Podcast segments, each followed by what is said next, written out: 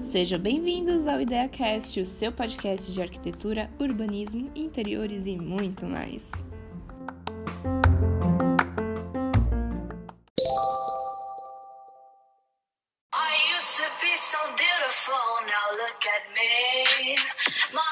Ah, imagina você lá na colação de grau, de back, tudo, cruza o braço, dá um pulinho e pá, aparece lá plena no seu escritório, com agenda cheia de cliente bonzinho e educado, mil projetos para fazer, estandes de amostra lotadas de recebidos, dois estagiários trabalhando satisfeitos e felizes porque estão ganhando bem, e uma secretária só para servir o cafezinho.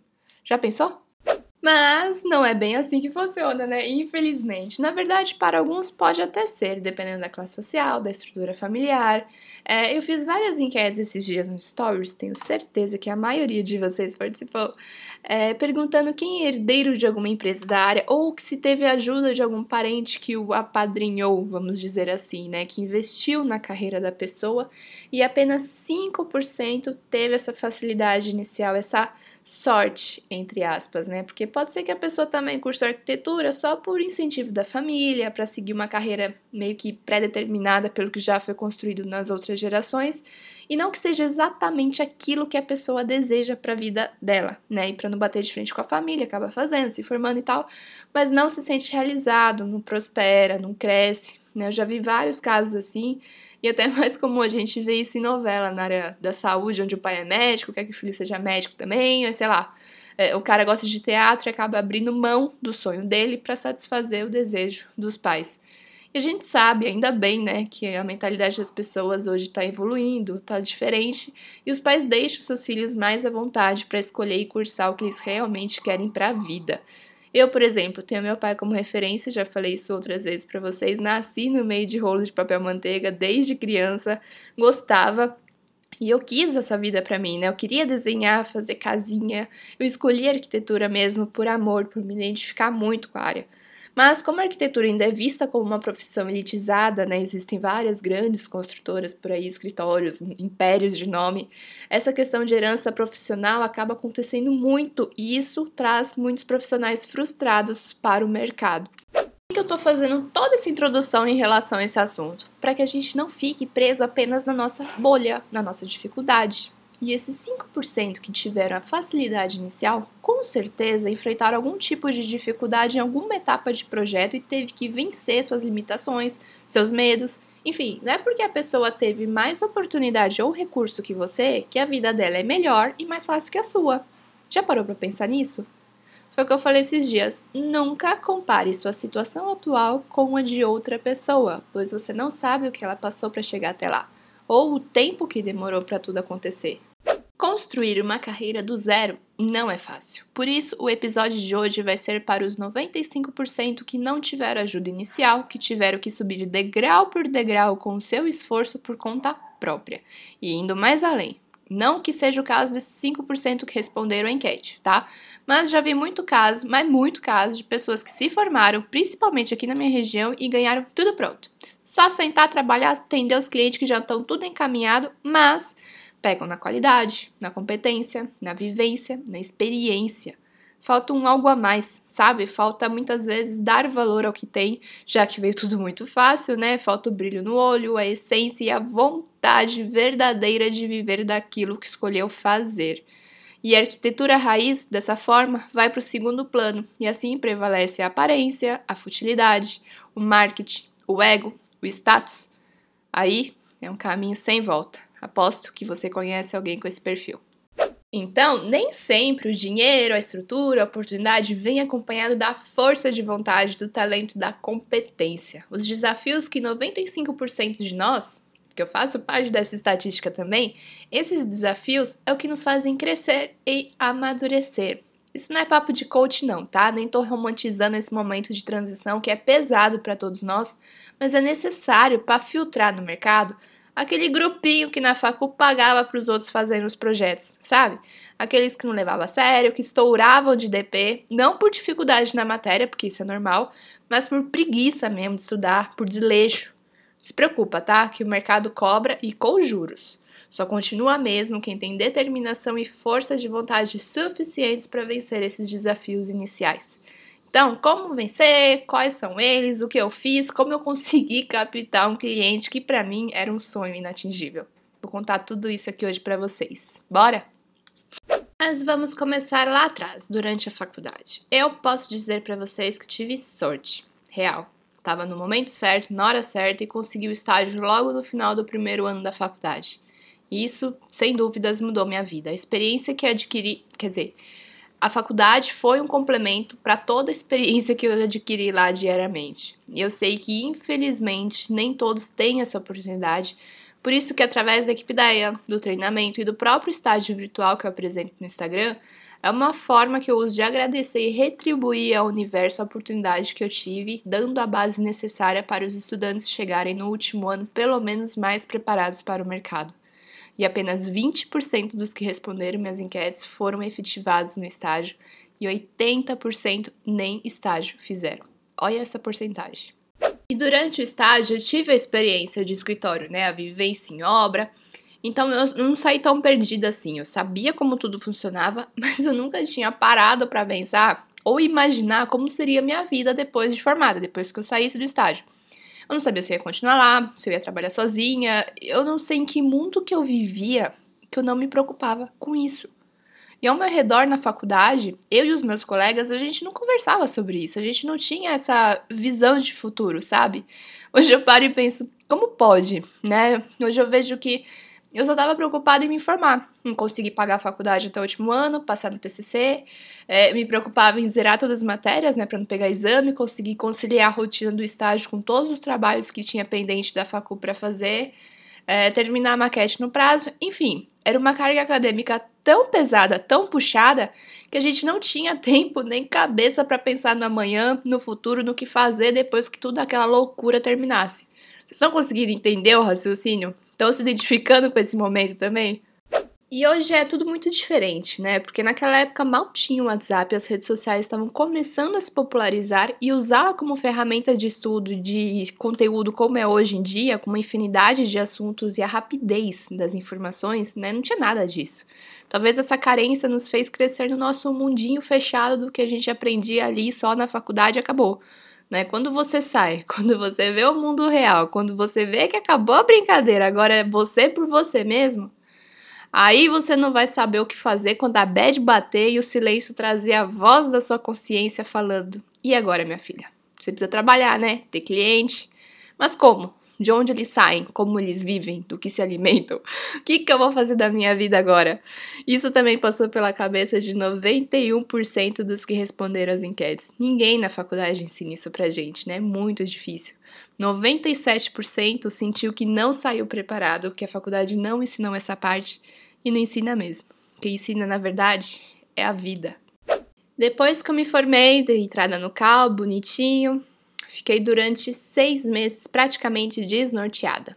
Praticamente eu tô sendo boazinha demais, né? Eu fiquei completamente perdida, sem saber qual rumo tomar na minha vida.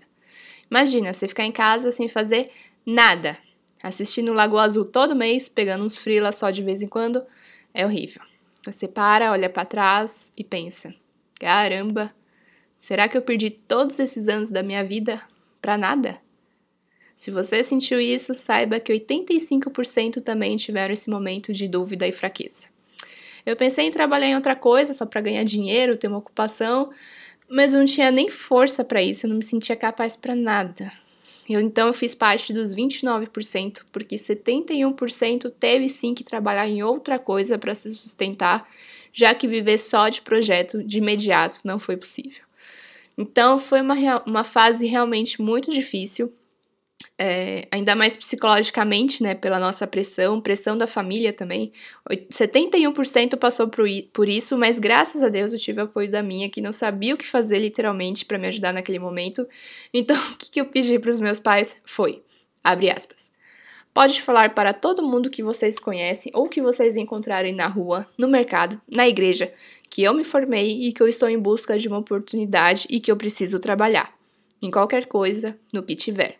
Fecha aspas. E foi assim, através de um amigo dos meus pais, que eu tive a primeira oportunidade como profissional.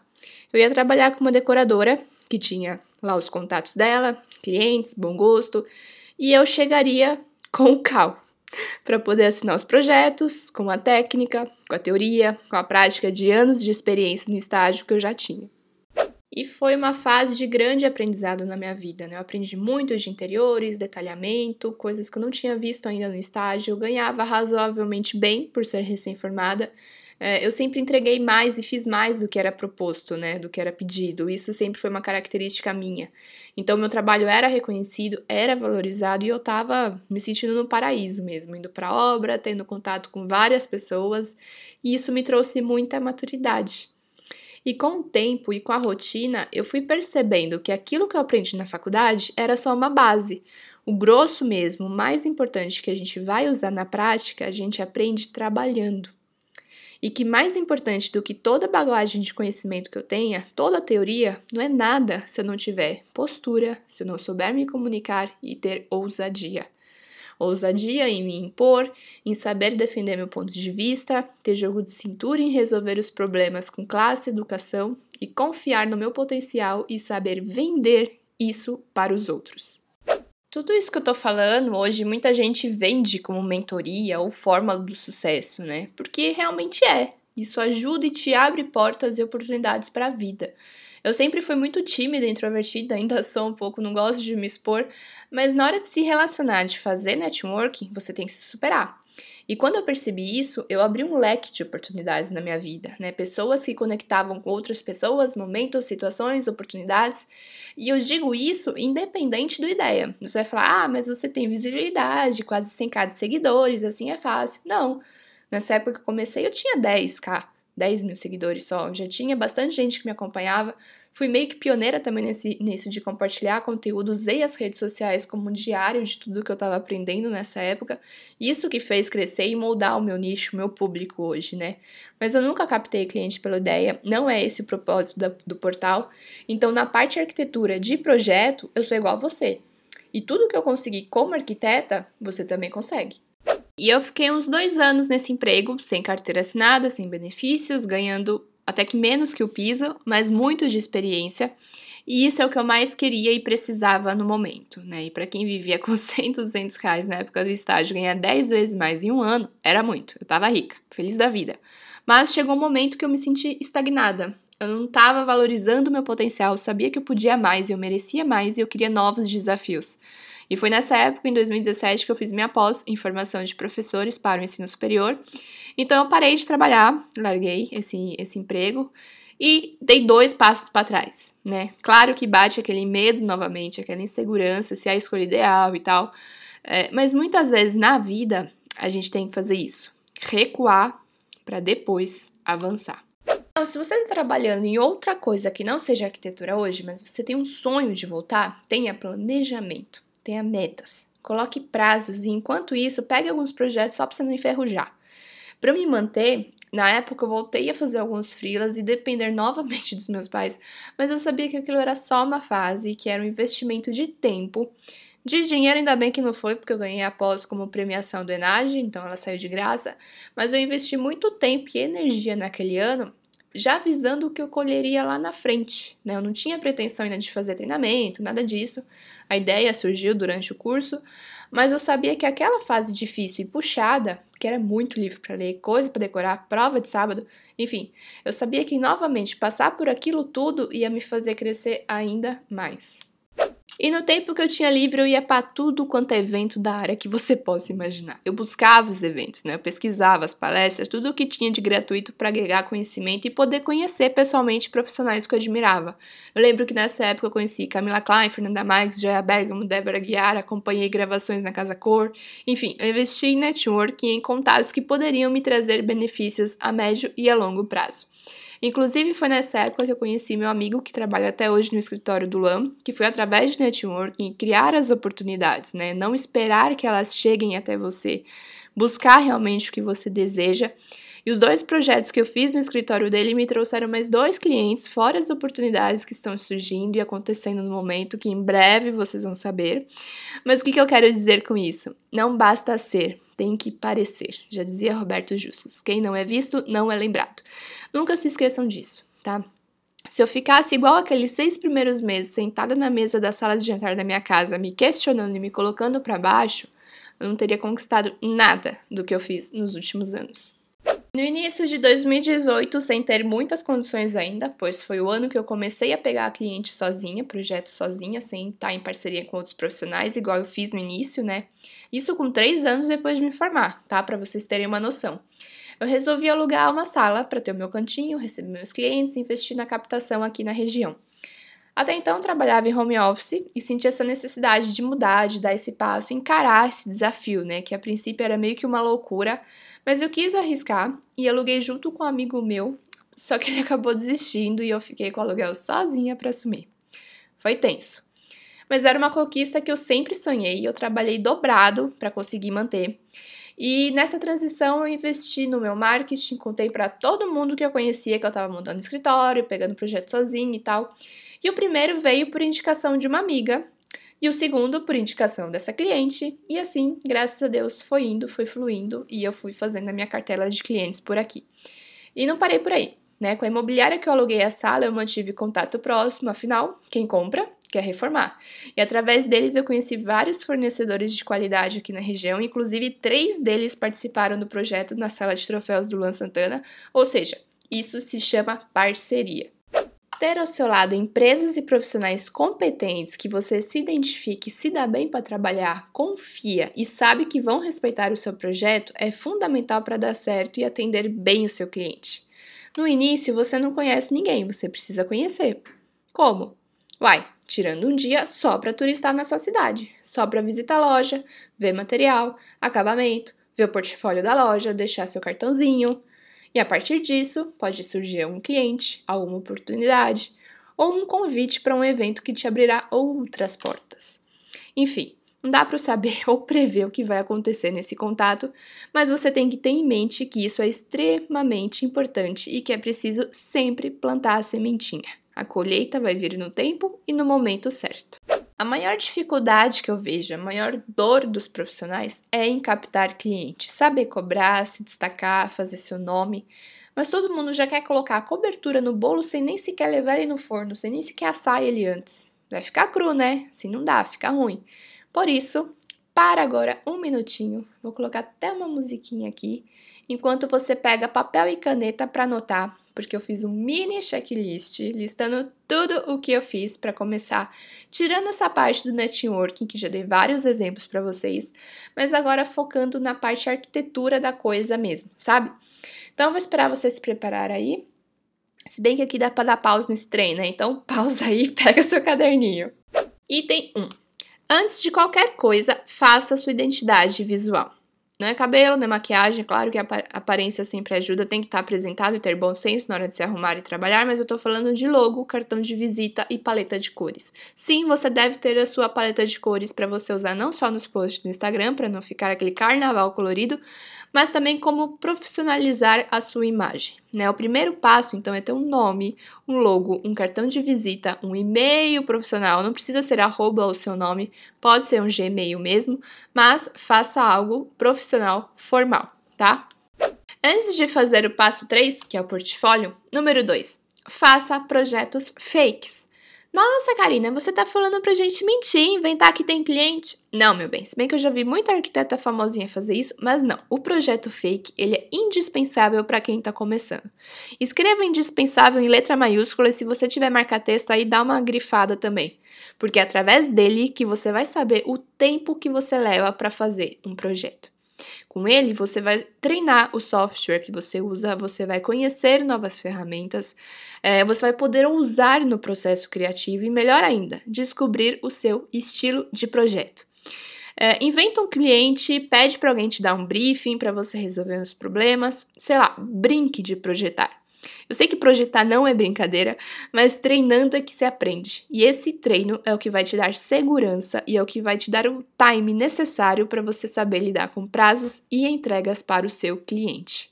Por exemplo, quem faz parte da equipe Ideia lembra de uma atividade que eu fiz com eles um tempo atrás, usando uma música do Luan como briefing. Eu sempre uso o Luan como referência porque, além de ser fã, admiro muito o trabalho dele, identifico com a forma é, criativa e inovadora que ele leva a carreira dele. E quando eu ouvi essa música, que se chama Quarto, inclusive, eu sempre imaginava o projeto na minha cabeça. Então eu coloquei a colmeia toda para ouvir, e a partir do que ele descrevia na letra, você fazia o ambiente. E isso testa a nossa interpretação e desenvolvimento do programa de necessidades, é, nossa coerência, estilos, enfim, testa a nossa capacidade de projetar e nos faz crescer. Só toma cuidado na hora de postar há boatos, nada comprovado, acho que é fake news, é, que o Cal tá fiscalizando os posts no Instagram para saber se tem RRT ou não registro de responsabilidade técnica se o projeto está registrado ou não. É, mas nada te impede de postar como se fosse um projeto de estudo, falar que, é, sei lá, faz parte de alguma atividade, enfim. Dessa forma, você constrói também o seu portfólio e cria a sua identidade de projeto. E o próximo item, então, item 3, é montar um portfólio. Mas tem um feed todinho lá no Insta do Ideia Arquitetura ensinando vocês passo a passo. Ah, mas eu não tenho projeto para pôr. Lá eu falo sobre isso também, tá? Então nem vou me esticar aqui, maratona o feed e monte logo o seu. Item número 4. Além do cartão de visitas, monte a sua estrutura de escritório. Contrato, proposta, planner, planilha, papel timbrado, toda papelaria, não apenas na estética para ter o arquivo pronto para você usar quando precisar, mas para otimizar o seu tempo e você ter a segurança de que a base que você precisa está ali. Isso inclui também aquele arquivo base do CAD que eu sempre falo, com todas as cotas e textos em escala para você apresentar uma prancha limpa e linda. Isso tudo pode fazer, parecer frescura, mas não é. Muita gente sofre por não ter modelo de contrato, não saber montar uma prancha, e isso deixa o início profissional ainda mais complicado e desgastante. Os integrantes da equipe DEA, claro, não sofrem com isso porque tem os grupos para ajudar sempre que preciso e vem aí o último item. Item número 5, faça parte da equipe ideia. não tô puxando o saco pro meu lado, nem me achando, nem fazendo merchan, porque nem preciso investir em marketing para lotar a lista de espera do treinamento. As próprias abelhas divulgam e chamam os amigos para viver essa experiência, porque realmente é uma experiência de vida, né? E focando agora no grupo bônus dos profissionais, é, eu vejo tudo isso que eu falei aqui hoje com vocês, eles comentarem e se ajudarem diariamente. Então, para vencer os desafios iniciais, hoje você tem o apoio e pode ver as soluções e iniciativas de outros profissionais que estão na mesma vibe que você, aprender com eles e aplicar na sua vida. Eu já vi muitos relatos e desabafos de abelhas agradecendo a existência do grupo ou nem sabendo como agradecer por todo o bem né, que essa experiência trouxe na vida deles e compartilhar Ajudar, fazer o bem ao outro só abre ainda mais um portal de coisas boas para sua vida. Dessa forma, aproveite todas as vantagens que a tecnologia hoje te oferece para você estar conectado com as pessoas e oportunidades. Seja curioso, inquieto e ousado nas suas atitudes. Tenha foco, determinação e confiança no seu potencial. Como já falei aqui hoje, postura, vocabulário e atitude contam muito nesse início. Coloque em prática essas dicas, esses insights e construa degrau por degrau a sua escada. A subida é longa, você só precisa subir o primeiro degrau. Que tal começar agora? Boa sorte e sucesso!